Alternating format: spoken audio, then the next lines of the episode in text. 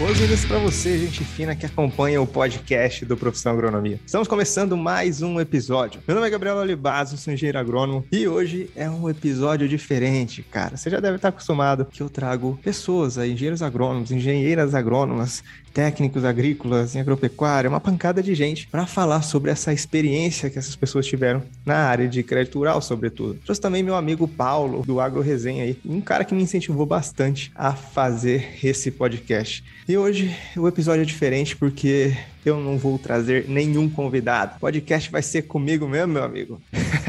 espero que você curta, espero que você aprenda muito com o que eu tenho para compartilhar com você aqui, tá bom? Minha história, cara, ela começou, uh, enfim, sou filho de produtor rural, né? Sempre ia pro sítio com meu pai, montava em cavalo, ajudava ele a tocar gado, ajudava ele também na lavoura de mandioca, que às vezes ele plantava um pouquinho aqui, um pouquinho ali para reformar pasto. E aí eu fui ganhando amor pela agronomia desde moleque. Eu também sou filho de comerciante, cara. Minha mãe tem teve, né, loja de roupa aí por mais de 20 anos, 30 anos, nem lembro, provavelmente mais de 30 anos. Ela, enfim, se aposentou trabalhando aí dentro de loja de roupa como comerciante mesmo, abriu uma, duas, três lojas, começou ali costurando em casa, fazendo bordado para vender um a um ali. Sempre teve um perfil bem empreendedor. E isso eu trouxe no meu sangue também, né? Como você pode, você que me conhece há mais tempo, falo muito sobre empreendedorismo no profissão agronomia. E aí, cara, com esse vínculo aí da roça, através do meu pai e do comércio através da minha mãe, além de adquirir o gosto pelo campo, eu adquiri também um gostinho empreendedor. E eu entrei na faculdade de agronomia com alguns planos diferentes desse, né? Eu tinha um sonho que era sair da faculdade, trabalhar em uma grande empresa multinacional, ganhar um notebook, um celular da empresa, um carro e sair cortando esse mundão afora aí, atendendo o produtor rural. Seja em qualquer área da agronomia, cara. de vendas, de, enfim, de assistência técnica, de pesquisa. Eu fiz processo seletivo para tudo quanto é coisa e mais um pouco. E eu lembro que eu estava no quarto para o quinto ano da agronomia. Eu fiz alguns estágios também, né, nesse período. É, busquei uma forma de adquirir experiência ainda na faculdade. Como, Gabriel? Comecei a estagiar em um laboratório de sementes com um professor da Universidade Estadual de Maringá. Consegui até bolsa lá de iniciação científica na época e comecei a ajudar pessoas ali do mestrado, do doutorado, nos experimentos, tanto a campo quanto no laboratório, né? Eu fui adquirindo experiências em culturas que eu não tinha conhecimento assim mais aprofundado. Soja, milho, trigo, canola, olerícolas, inclusive fiz meu mestrado na, com canola e comecei a aprender sobre testes de germinação, testes de tetrazóleo, testes laboratoriais mesmo, que quem é engenheiro agrônomo alguma vez já viu na vida aí pelo caminho. Fui adquirindo certa experiência com isso. Só que lá pelo final do quinto ano de agronomia, eu já estava meio que desesperado, cara. Quando vinha um concurso público aí, eu pensava em fazer, veio um concurso do CREA, eu não fiz, depois veio um da Emater, eu também não fiz. E eu comecei a procurar emprego mandar currículo para tudo quanto é lado, né? E à medida que eu mandava currículo, eu também comecei a fazer um processo seletivo de mestrado. Falei, pô, eu já estou aqui estudando com esse professor, né? Trabalhando com ele há quatro anos,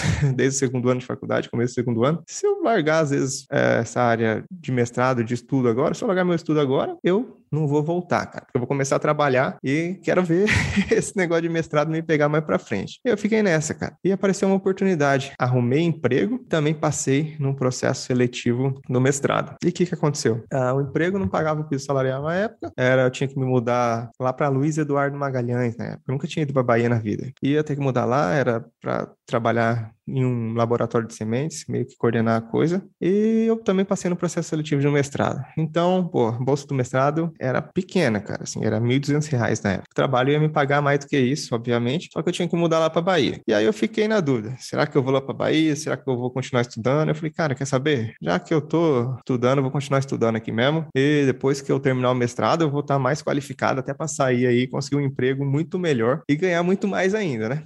E aí o que, que eu fiz? Eu peguei todas as matérias ali no primeiro ano de mestrado, todos os créditos que eu precisava cumprir para cumprir a carga horária de mestrado. Eu peguei tudo, fiz tudo no primeiro ano, aquelas aulas, e falei, cara, tá na hora de ter uma experiência um pouco diferente, né? Eu quero melhorar meu inglês, já tinha feito um curso de inglês aí por bastante tempo, quando eu era mais moleque. Falei, pô, na minha época tinha bolsa para a galera da graduação ir para o exterior. Os caras ganhavam passagem, ganhavam notebook do governo, ia, voltava com bastante despesa paga, tudo mais. Tinha doutorado sanduíche também, cara. E mestrado não tinha nada. E eu, cara, tava no mestrado. falei, pô, eu não tô na graduação, não tô no doutorado, tô no mestrado. O que, que eu posso fazer para ir no exterior, né? Ganhar uma experiência internacional. falei, pô, isso aí pode me ajudar a conseguir um emprego bom, né? Lá fui eu, cara. Fui pesquisar nas regras do CNPq, na época minha, minha bolsa era CNPq. Depois fui perguntar pros professores. Ninguém sabia de bolhufa nenhuma, tá? Como que eu poderia fazer. Até que eu achei na regra do CNPq que eu poderia fazer até seis meses de estágio no exterior, mantendo a minha bolsa no Brasil. Na época, cara, o dólar era dois para um, mais ou menos. E já achava caro, né? Obviamente. Hoje aí já tá batendo cinco, já até passou, já, já até bateu seis um tempo atrás. E, pô, eu falei, cara, que massa. Agora é eu buscar um, uma oportunidade no exterior, vou atrás de um professor e vou falar para ele que eu quero trabalhar com pesquisa vamos embora, cara. E aí eu fui é, pedir indicações de professores, consegui indicação de um, que se chamava Mark Bennett, e mandei um e-mail para ele, cara. E o cara foi super atencioso, retornou meu e-mail. Só que aí expliquei minha situação, tal, que eu estava no mestrado, era orientado, professor tal, e queria ir para os Estados Unidos, ter uma experiência e tal. Ele falou, Gabriel, tá, para tocar esse projeto de pesquisa aqui, na época ia custar em torno de uns quase 5 mil dólares. Eu falei, caraca, velho, quase 5 mil dólares na época, pô, ganhava 1.200 por mês, então vou, cara. Respondi pro professor, professor, então é, não tem condição de bancar. Na verdade, até tinha, cara, dinheiro guardado na poupança. Falei, pô, mas eu não vou tirar dinheiro para botar em experimento lá para aprender no exterior, não. Vamos ver o que, que dá, vamos ver se eu consigo ir sem. Só que antes de pensar, vamos ver se eu consigo ir sem, eu mandei um e-mail pro cara. Falei, cara, não vai dar, não. Eu não tenho condição de bancar esse experimento, meu custo de vida aí, minha bolsa não dá, tal. Ele falou, respondeu logo, falou, Gabriel, cara, se for por isso, não esquenta, não bem assim mesmo. E pô, cara, que massa. O cara vai me aceitar lá, vai me orientar lá também, vai, enfim, vou trabalhar nos projetos de pesquisa do cara. E aí fui, cara. É, mantive minha bolsa, fui para os Estados Unidos, Universidade Estadual de Ohio, onde trabalhei lá com o professor Mark Bennett e também tive a oportunidade de trabalhar dentro de um banco de germoplasma com plantas, no sentido é, de plantas de jardinagem, cara. Plantas ornamentais. Tinha até me fugido o nome agora. Então, pô, a gente ouve até falar de banco de germoplasma quando tá na faculdade. Mas você tá dentro de um, é uma coisa totalmente diferente, né? É aquela coisa que, pô, não é só o negócio que você vê no livro, é o negócio que você tá vivendo ali. E isso aí, fiquei lá pouco mais de cinco meses, quase seis meses. Voltei para o Brasil para defender o meu mestrado e nesse período que eu fiquei para defender o meu mestrado, é, acho que eu cheguei no Brasil, terminei de escrever minha dissertação, eu comecei a mandar currículo de novo. Aí mandar currículo, fazer processo seletivo de trainee. Isso aí era final de 2012. E eu já notei um mercado muito mais saturado no mercado de trabalho. O mercado estava pagando bem menos. Um mercado que aparecia algumas oportunidades, mas a maioria que entrava era através do tal do QI. E o tal do QI, quem indica, eu não tinha, cara. Pô, eu não tinha nenhum conhecido trabalhando em multinacional. Tinha bulhufas de, de conhecimento nesse mercado de trabalho, né? Tinha um currículo aí bem, bem acadêmico naquele, naquele momento. E aí, cara, comecei, chegava nas finais das finais, ia para São Paulo, ia para Curitiba, gastava uma grana fodida, cara. Dinheiro tirava dinheiro do meu bolso para ir nesses processos seletivos. Chegava sempre nas finais das finais e o negócio parece que não ia, cara. Batia na trave, porra, era uma vaga só, não entrava. Batia na trave, era outra, não entrava. Até que, na minha última esperança, cara, eu fazendo trainee ali no começo do ano, eu lembro que eu ia defender em fevereiro, meu mestrado, que ia bater os dois anos. E na minha última esperança, eu passei em um dos processos de trainees mais concorridos que eu já tinha participado. Foi muita etapa ali de dinâmica de grupo, de entrevista com gestor, de Paranauê muito louco lá, entrevista com psicólogo, toda aquela coisa lá, né? Pra ver se você não é muito doido, você pode trabalhar com eles. E nesse processo seletivo, os caras não tinham passado quanto que era o salário para aquela vaga que eu estava pleiteando, né? Na verdade, eu estava pleiteando vaga por uma coisa e acabaram me re realocando, quando me chamaram para trabalhar, em uma outra coisa. E eu topei. E o que, que aconteceu? Passei lá pelos processos seletivos de trainee, estava um dia tranquilo lá no, no carro da minha mãe e do meu pai, em uma viagem ali próxima. Me ligaram e falaram: Gabriel, parabéns, você passou aqui, você vai trabalhar assim, assim, assado. Eu super empolgado. E o salário é tanto. Cara, a hora que o cidadão me falou o salário, eu dei aquela brochada assim que você não tem ideia, velho. Era muito menos do que o piso salarial, menos da metade na época. E o lugar que eu ia ter que morar era tinha um custo de vida muito alto, muito alto. Só para você ter ideia, meu salário em carteira na época era 3.100 reais, com os descontos nem lembro, dava dois mil e pouco, né? Porque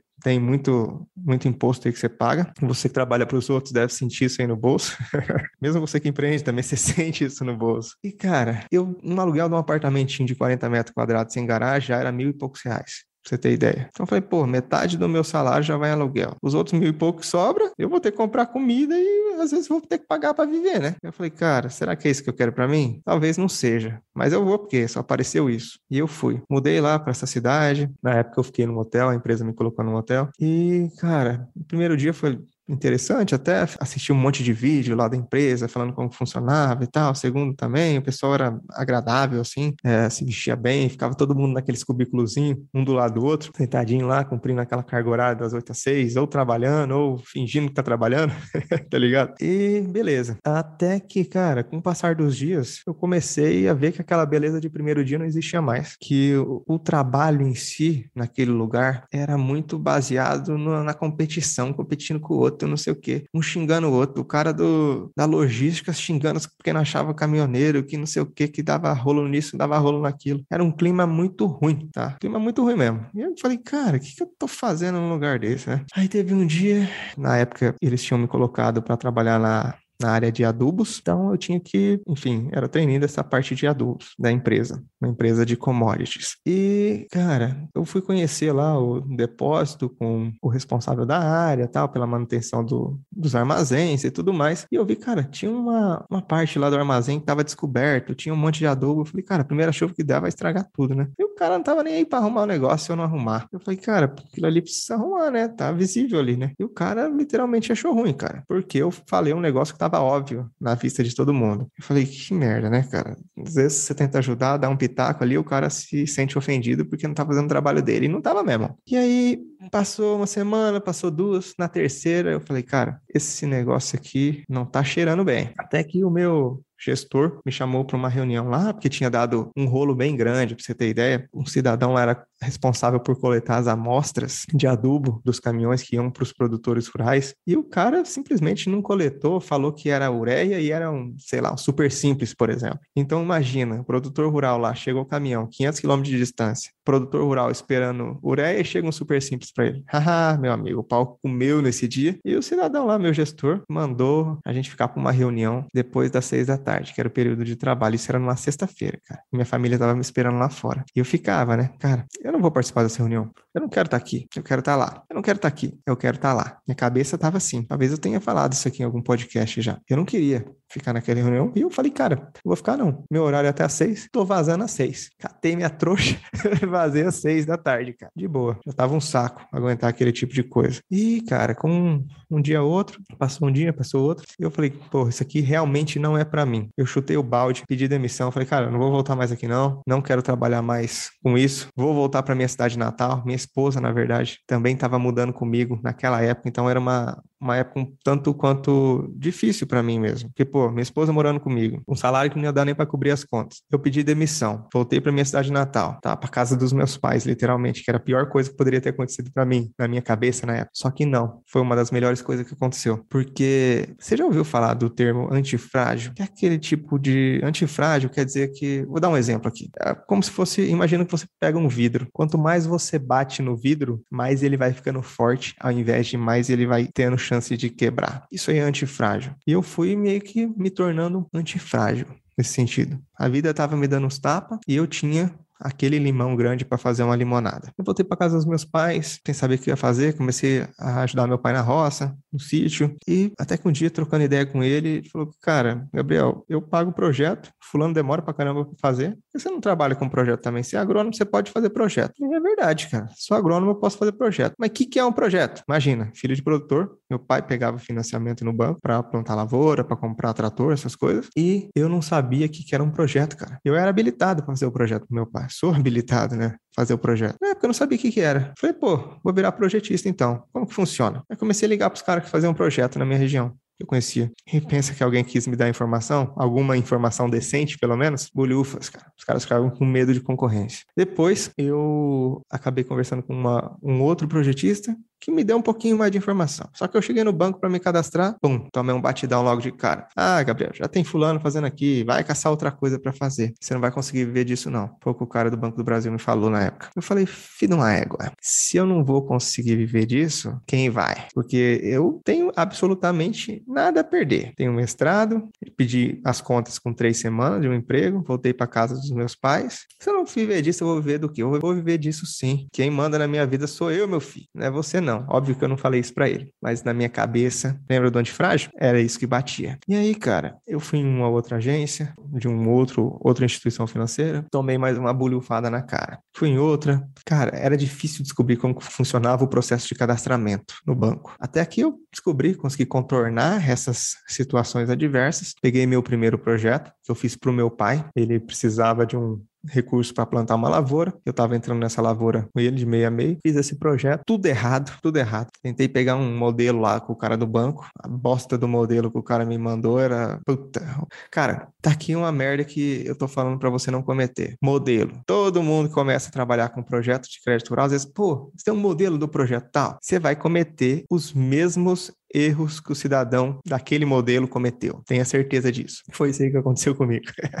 Era erro atrás de erro. Batia, voltava, batia, voltava. É mais de 15 dias para fazer um projeto que hoje eu faço em duas horas. Se eu tiver com todas as informações em mãos. Duas horas assim, contando o tempo de fazer o projeto, ainda conferir ali e tomar um tereré no meio do caminho, tá? Então foi aquele sacrifício. Beleza. O banco lá ficou com dó, aprovou o projeto e falou: porra, eu não tô aguentando mais esse moleque mexendo no saco. Eu, eu era moleque mesmo, cara. Tinha 23 para 24 anos, se eu não me engano. Tô aguentando mais esse moleque mexendo no saco, pedindo informação, eu não sei informação, e vou aprovar o projeto desse cidadão. Bom, quem sabe ele não vai embora, né?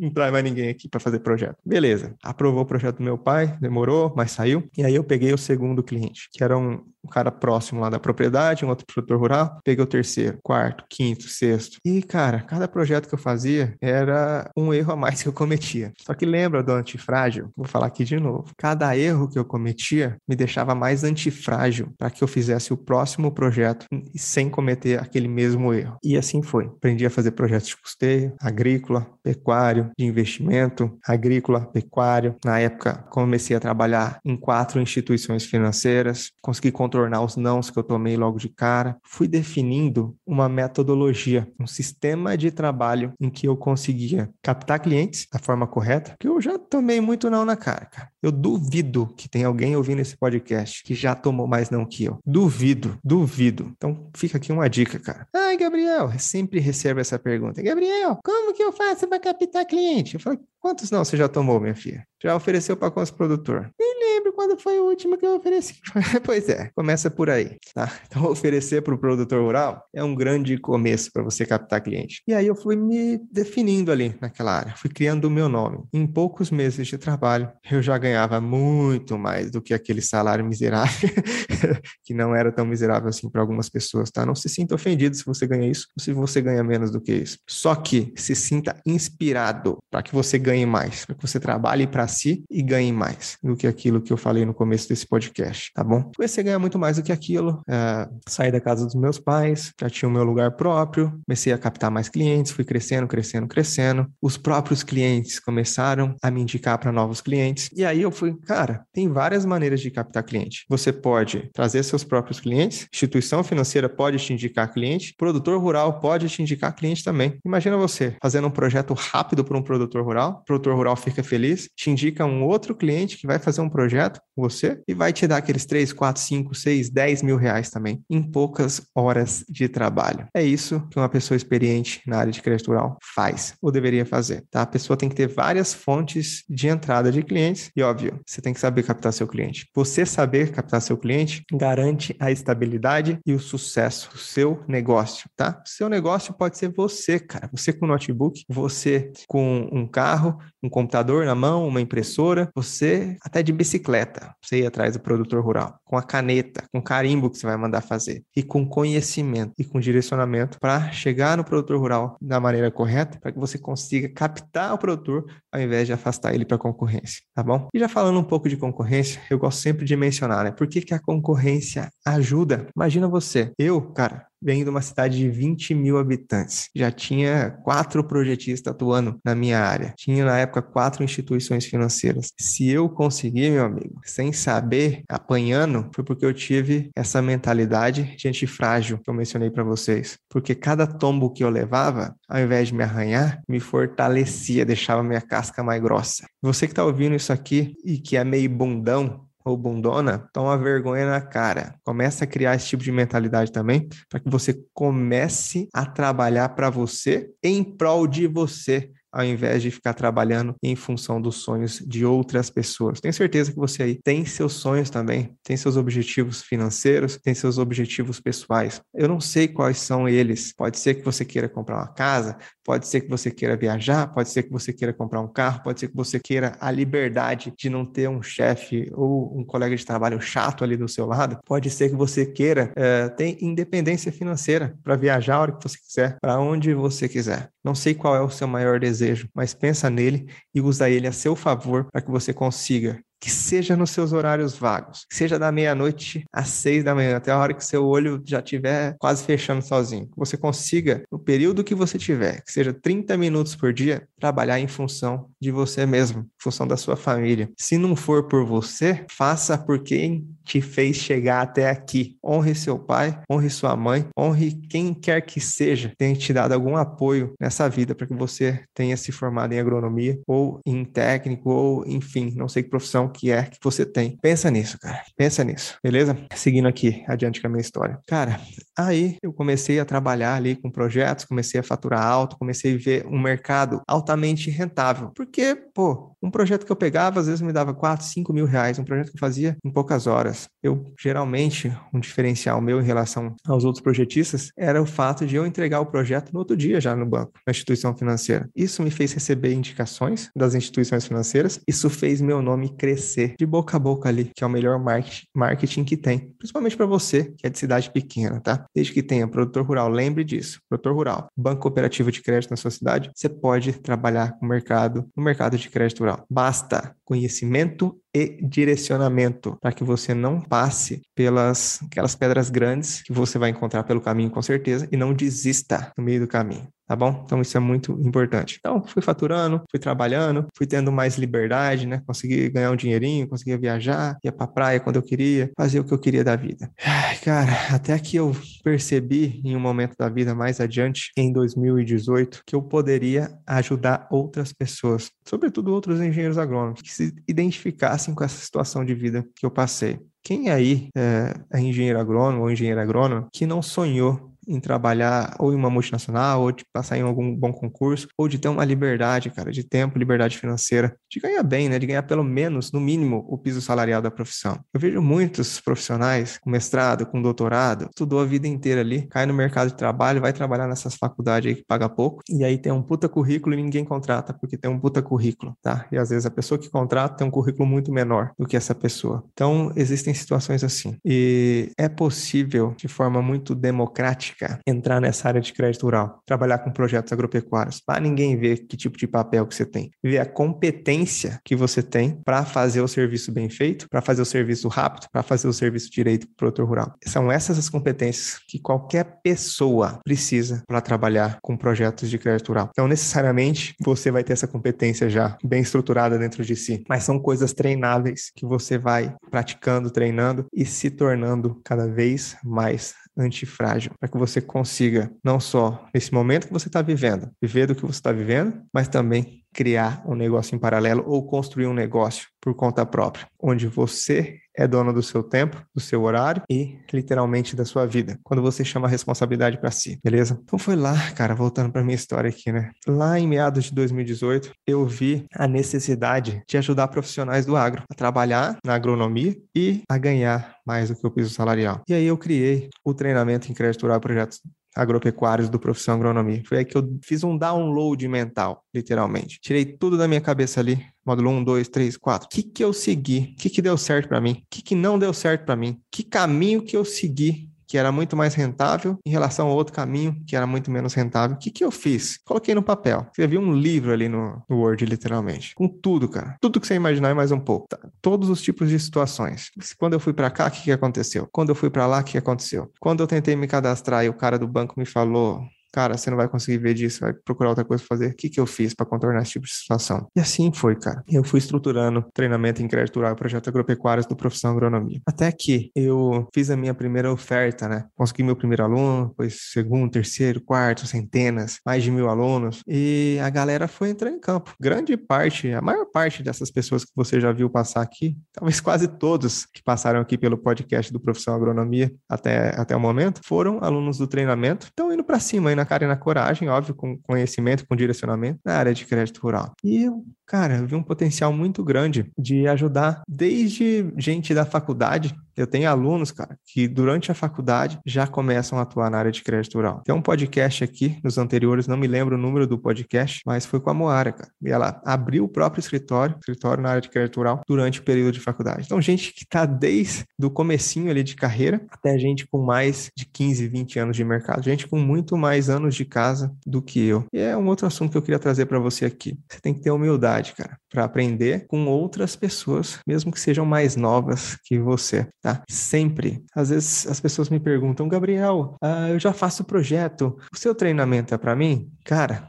eu duvido você que já faz projeto, que vem para o meu treinamento, duvido você não tirar uma sacada das coisas que eu falo ali dentro, não tirar muito mais do que o valor que você investiu no treinamento. Então, cara, a mentalidade de empreendedor tem que ser essa, cara. Tem que ser essa. Eu, Gabriel, invisto brutalmente não só em mim, hoje em dia, como também na minha equipe. Invisto em conhecimento, invisto em aprimoramento, invisto em estratégias, invisto em marketing digital, invisto em várias etapas de um processo muito grande que se chama empreendedorismo. E se você que está aí ouvindo esse podcast solo aqui, que é o meu primeiro, saiba que o meu próximo podcast vai ser muito melhor que esse primeiro, sozinho, meu próximo solo, porque cada coisa que eu faço na vida, eu tenho a intenção de fazer melhor depois, mesmo que não saia melhor depois, mas a minha intenção é fazer melhor depois. Tá? Então, acho que você, tá me ouvindo, tem que ter um pouco disso também dentro de si. Queira ser pelo menos 1% 1% melhor hoje,